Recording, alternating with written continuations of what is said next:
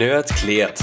Euer Wegweiser durch die digitale Welt. Von und mit Thomas Witzer.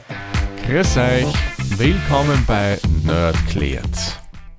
Heute wollen wir uns mal mit einem wirklich brandaktuellen Thema beschäftigen. Aufnahmezeitpunkt ist 19. Dezember 2021. Man, das Thema ist jetzt mittlerweile seit einigen Tagen schon publik und ist aber noch immer sehr, sehr brisant, weil da wird noch in den nächsten Tagen einiges auf uns zukommen. Nein, die Rede ist jetzt nicht von der neuen Omikron-Mutation des Coronavirus SARS-CoV-2. Nein, wir reden natürlich von einem IT-Thema, nämlich von der schweren Sicherheitslücke in Log4j. Ursprünglich wurde das Ganze natürlich mal in entsprechenden Fachblogs, Fachmagazinen oder Websites, die sich ja mehr oder weniger der IT gewidmet haben, publiziert. Auch bei diversen Security-Websites selbstverständlich wurde über das Thema geschrieben. Da es aber wirklich sehr, sehr umfangreich ist, hat auch, wie soll man sagen, die Mainstream-Presse darüber geschrieben, sprich all jene Medien, die jetzt nicht fachspezifisch IT-Thematiken bringen, sondern halt Politik, äh, aktuelle News zur Pandemie und Chronik und was sonst noch alles anfällt.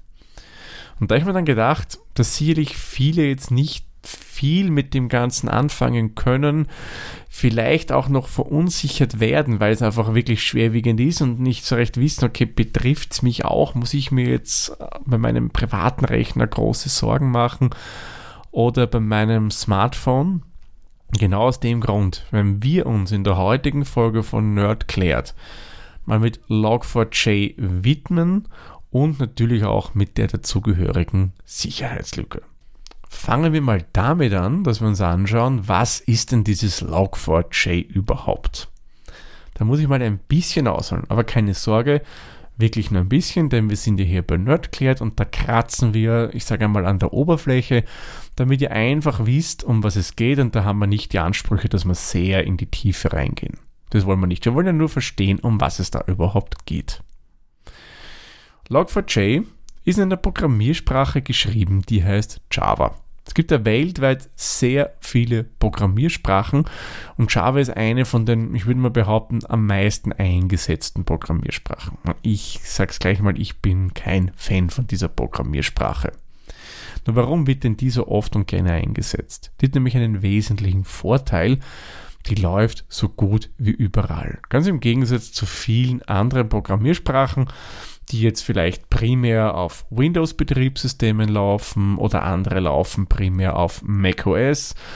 Und Java hingegen, ja, das läuft überall. Da kann ich ein Programm schreiben, das publiziere ich, das kann ich unter Mac laufen lassen, unter Windows, unter Linux und was es sonst noch alles an Betriebssystemen so geben mag am Markt. Es hat aber auch einen Nachteil, dass das überall läuft, ohne dass ich es jetzt großartig ans Betriebssystem anpassen muss. Programme, die in Java geschrieben sind, die sind halt eher träge, die sind nicht so schnell wie andere. Aber da wollen wir uns mal nicht genauer damit beschäftigen. Habe ich ja gesagt, Log4j ist eben diese Sprache geschrieben. Und was ist das jetzt eigentlich? Ist es ein Programm oder ist es was anderes? Log4j, das ist ja, wie soll man sagen, eine Art Bibliothek oder wie man auch in IT-Kreisen sagt, ein Framework. Darunter versteht man Folgendes. Also ein Framework, eine Bibliothek ist eine Ansammlung an Funktionen. Das hat den Vorteil, dass ich zum Beispiel als Anwendungsentwickler oder Backend-Entwickler oder was auch immer das Rad nicht immer neu erfinden muss. Da hat sich irgendwann mal ein anderer Entwickler, eine Entwicklerin Gedanken gemacht. Die haben zum Beispiel irgendein Projekt geschrieben und da haben die etwas benötigt, bestimmte Funktionen. Da hat man sich überlegt, okay, wie könnte man das schreiben, wie mache ich das ideal und haben mal drauf losgelegt.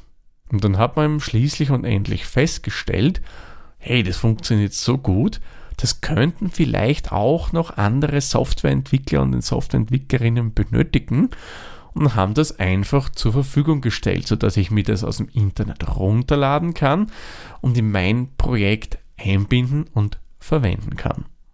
Ich möchte euch da kurz ein Beispiel bringen, damit ihr euch vielleicht eher vorstellen könnt, was ich damit meine. Nehmen wir mal den bekannten Speichern-Dialog her. Das heißt, ihr habt irgendein Textverarbeitungsprogramm und wollt das Ganze speichern. Der sieht jetzt beim Textbearbeitungsprogramm aus, so wie in der Tabellenkalkulation. Der sieht vielleicht auch so aus wie in der Bildbearbeitung. Und der sieht auch so aus wie in meinem ganz einfachen Texteditor etc. etc. Warum ist das so? Hat da jeder Programmierer vom anderen abgeschaut? Nein, natürlich nicht. Denn auch das wird über eine sogenannte Bibliothek in das Programm reingeladen. Das heißt, jeder Hersteller eines Betriebssystems oder einer grafischen Oberfläche im Falle von Linux, der stellt auch Bibliotheken zur Verfügung. Das heißt, ich schreibe jetzt ein Programm zur Textverarbeitung. Und weil ich jetzt einen Speichern-Dialog großartig neu erfinden will, kann ich das hernehmen, die Funktionen von dieser Bibliothek, baue es bei mir ein und wenn ihr dann mit meinem fertigen Programm auf Speichern klickt, kriegt es genau eben jenen Dialog, den ihr auch von anderen Programmen her kennt. Sprich, ich musste das Rad nicht neu erfinden und ihr habt den Vorteil, es sieht immer gleich aus und man kennt sich somit sofort aus. Log4j, was ist denn das jetzt? Das ist jetzt nichts mit Speichern oder so. Man, oh, okay, hat schon ein bisschen was mit Speichern zu tun, aber ist jetzt kein Speicherdialog. Das wurde jetzt entwickelt, um Logfiles zu schreiben, sprich Protokolle bei Programmen. Das macht im Endeffekt nichts anderes als Tätigkeiten von einem Programm, zum Beispiel von einem Bot, wie wir es vor kurzem hier bei Nerdclad hatten, mitzuschreiben tritt zum Beispiel mal ein Fehler auf, wird das alles schön brav mitdokumentiert und der Entwickler, die Entwicklerin des Boards kann dann in diesen Logs oder Protokollen nachlesen, was denn da genau passiert ist. Und somit versuchen, anhand von dem, was man da gefunden hat, das Problem zu lösen. Und Log4j ist eine sehr, sehr durchdachte Lösung. Es bietet wirklich viele, viele Funktionalitäten an und kann auch entsprechend viel und detailliertes abspeichern. Und dadurch, dass das Ganze auch noch kostenlos ist und Open Source, glaube ich, müsste es auch sein, aber auf alle Fälle kostenlos, haben viele Entwickler gesagt, hey, das ist cool, das nehme ich und baue es in mein Programm auch gleich mit ein, damit ich hier wirklich schöne Logdateien generieren kann. Über die Zeit hinweg hat sich das eben zu, in gewisser Hinsicht zu einem Standard entwickelt kurz und knackig nochmal gesagt, Log4j ist nichts anderes als eine Bibliothek, die mir Funktionen zur Verfügung stellt, mit denen ich Logdateien, Protokolle schreiben kann. Jetzt wissen wir mal, was Log4j eigentlich ist. Nur, was ist die Sicherheitslücke? Wie funktioniert denn dieser Angriff überhaupt? Log4j bietet dann nicht nur die Möglichkeit, dass ich einfach Texte in meine Dateien reinschreibe. Nein, man kann zum Beispiel auch einen Usernamen mitgeben, aber auch Kommandos übertragen und genau das ist jetzt der Knackpunkt. Denn diese Kommandos werden teilweise auch von Log4j interpretiert und ausgeführt. Und das ist eben der springende Punkt, das Ausführen dieser Kommandos. An sich keine schlechte Idee. Äh, in dem Fall ist es das aber schon, weil es halt, wie soll man sagen, nicht sauber und sicher programmiert wurde. Denn was kann der Angreifer machen? Der kann eben meinem Log4j, das bei mir im Programm läuft, dann eben was schicken übers Netz. Und das Programm führt dann eben das aus, was ich ihm da geschickt habe an Code. Und das ist in der Regel dann in dem Fall schadhafter Code. Und mit dem kann ich dann zum Beispiel weitere Hintertürchen bei dem Betriebssystem öffnen, bei dem Computer. Und ich kann mehr oder weniger, wenn ich möchte, das System komplett übernehmen. Anders wurde auch schon beobachtet, dass man hier Code einschleust, um diese Server zum Beispiel dann für Kryptowährungsmining zu verwenden, sprich um äh, Bitcoins und so weiter herzustellen. Und besonders gefährlich ist dieses Problem natürlich bei Systemen, die im Internet drinnen hängen. Damit meine ich jetzt nicht euren lokalen Computer im, im engeren Sinne. Nein, damit sind Server gemeint, die diverse Tätigkeiten für euch oder für andere übernehmen, sei es jetzt von irgendwelchen Spielen, irgendwelche Cloud-Plattformen etc. Das sind natürlich die Hauptangriffsziele, weil da kann ich auch von außen zu diesem Log4j hin und das verwenden und dem halt den Befehl schicken, den ich dahin schicken möchte. Im Grunde wäre es natürlich auch möglich, äh, reine Offline-Installationen anzugreifen über Log4j. Das ist jetzt nur der Vollständigkeit halber. Das wird natürlich dann ein bisschen komplexer. Da kann ich zum Beispiel über Textfiles den Schadcode aufs System einschleusen. Wie man das macht, ich sage euch nur ein Stichwort Phishing. Mit Phishing-Attacken kann man versuchen, das dann so zu machen oder sagen wir so, es wird versucht. Ist es jetzt für den Privatbereich gefährlich, ja oder nein? Hm, schwierig zu sagen. Für, für das Firmenumfeld ist es auf jeden Fall ein brandgefährliches Thema. Wieso? Bei großen Firmen, ich sehe es ja bei meinem Arbeitgeber, wir haben ja viele verschiedene Produkte im Einsatz, also Softwareprodukte für die unterschiedlichsten Fachbereiche, für die unterschiedlichsten Einsatzzwecke.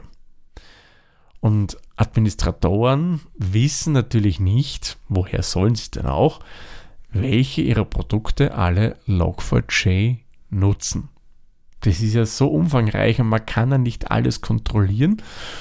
Das macht es halt schwierig. Also man bleibt einem Endeffekt nur, man scannt oder versucht zu scannen im eigenen Netzwerk, wo denn hier was reagiert.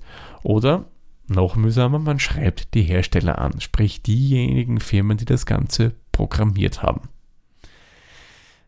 Natürlich zielen Hacker primär mal auf Firmen ab, weil da geht es halt um einiges an Geld. Wenn man hier Daten verschlüsselt, was auch immer, da will man halt ja, versuchen, die Firmen zu erpressen.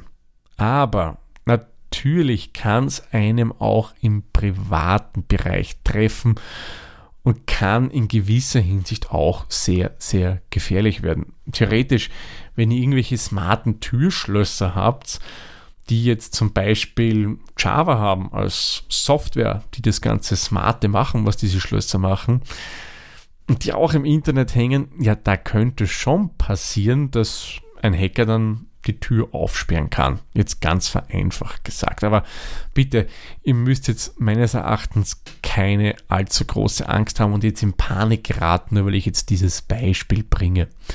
Meiner persönlichen Ansicht nach ist vorerst im privaten Umfeld nicht ein großes Risiko.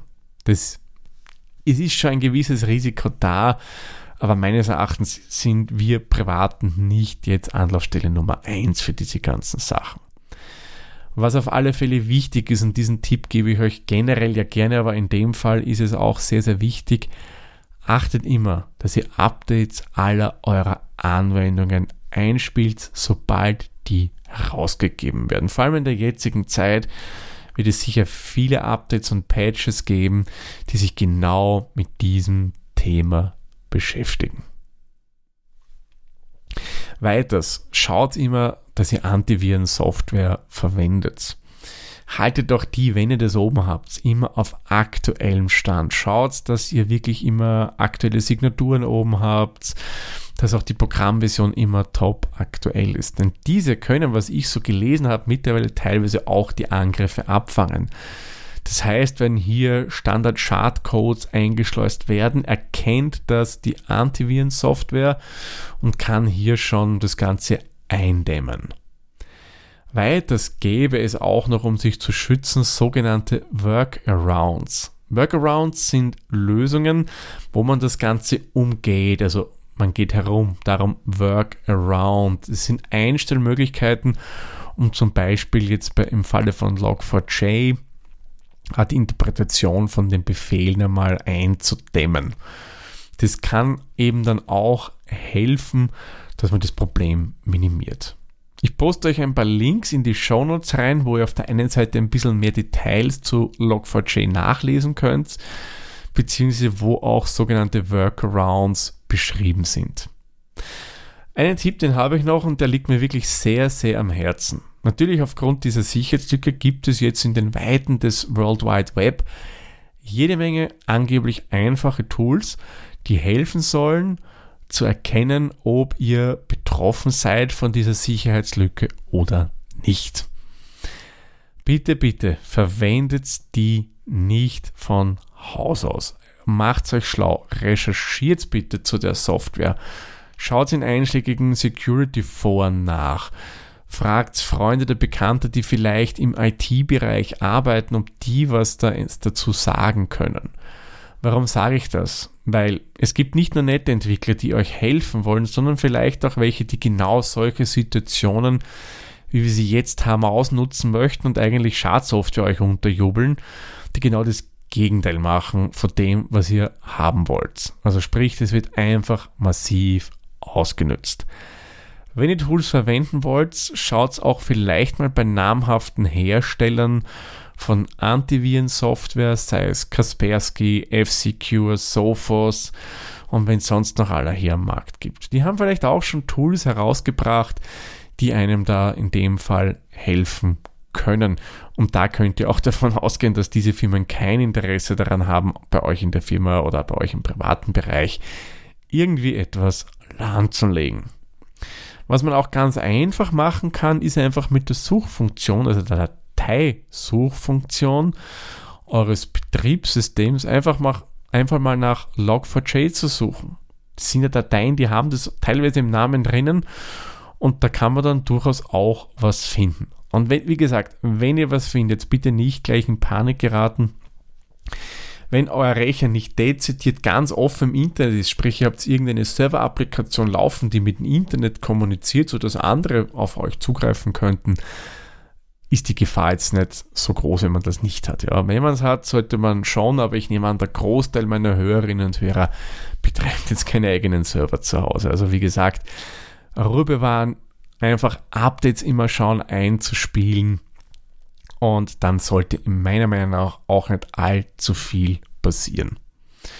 Und wer sich dennoch unsicher ist, weil es noch keine Updates gibt, der schaut eben nach, wie man so einen Workaround in seinem System einstellen kann. So, ich denke, das war jetzt schon einiges an Informationen zu dem wirklich ja, sehr, sehr wichtigen Thema. Darum machen wir nochmal ganz kurz eine Zusammenfassung. Log4j ist eine Softwarebibliothek, ein Framework, das es einem Entwickler ermöglicht, auf relativ einfache, aber sehr detaillierte Art und Weise Protokolle oder Log-Files seiner Programme erstellen zu lassen. Das benötigt man zum Beispiel, um im Fall eines Fehlers gewisse Dinge nachvollziehen zu können und in weiterer Folge den Fehler in der Software beheben zu können. Was macht der Angriff jetzt? Der Angriff gegen Log4j kann äh, Kommandos Schadcode auf die Rechner, auf die Server einschleusen, das dann zur Folge hat, dass die Rechner übernommen werden können oder dass zum Beispiel äh, das Ganze für Kryptomining etc. verwendet wird. Bevor ich den Sack zumache, eines habe ich vorher noch vergessen zu erwähnen. Natürlich hat der Hersteller von Log4j, das wäre die Apache Foundation, also Apache hat nichts mit den First Nations in den USA zu tun, sondern das ist eine, ja, eine, ein Zusammenschluss an Softwareentwicklern. Die haben einen Patch für dieses Framework bereits äh, publiziert, sprich die Version 2.15, beziehungsweise ich glaube, es gibt auch schon 2.16 und diese Version ist von dem Ganzen nicht betroffen. Einziger Nachteil an der Sache, das dir in den meisten Fällen bei der Software nicht selbst patchen. Das muss der Hersteller von dem Produkt dann machen. Aber wie gesagt, einfach jetzt immer in nächster Zeit, wenn Softwarehersteller Updates rausbringen, die einfach installieren und dann denke ich, sollte das Problem auch durchaus bald gelöst sein.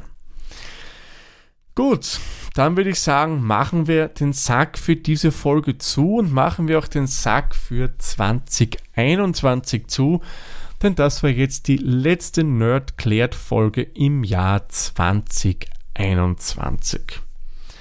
Wir hören einander wieder dann Anfang Jänner 2022. Wenn es von der Zeit her bei mir passt, gibt es das erste Mal Nerd klärt im neuen Jahr dann am 3. Jänner für euch auf die Ohren ansonsten vielleicht eine Woche später. Nun gut, dann wünsche ich euch schöne und erholsame Feiertage.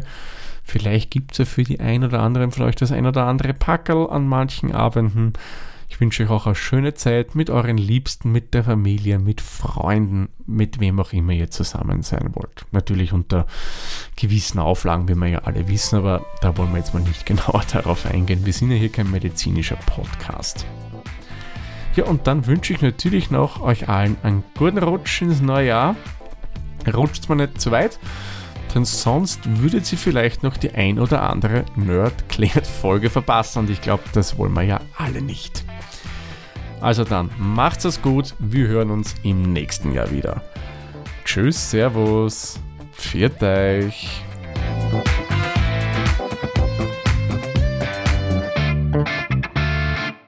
Dieser Podcast wurde produziert von der Witzer. Wenn ihr uns unterstützen wollt, würden wir uns sehr über eine 5-Sterne-Bewertung bei Apple Podcasts oder anderen uns führenden Plattformen freuen. Weitere Informationen zu dieser Folge sowie andere Podcasts und weitere Projekte findet ihr unter der-witzer.at.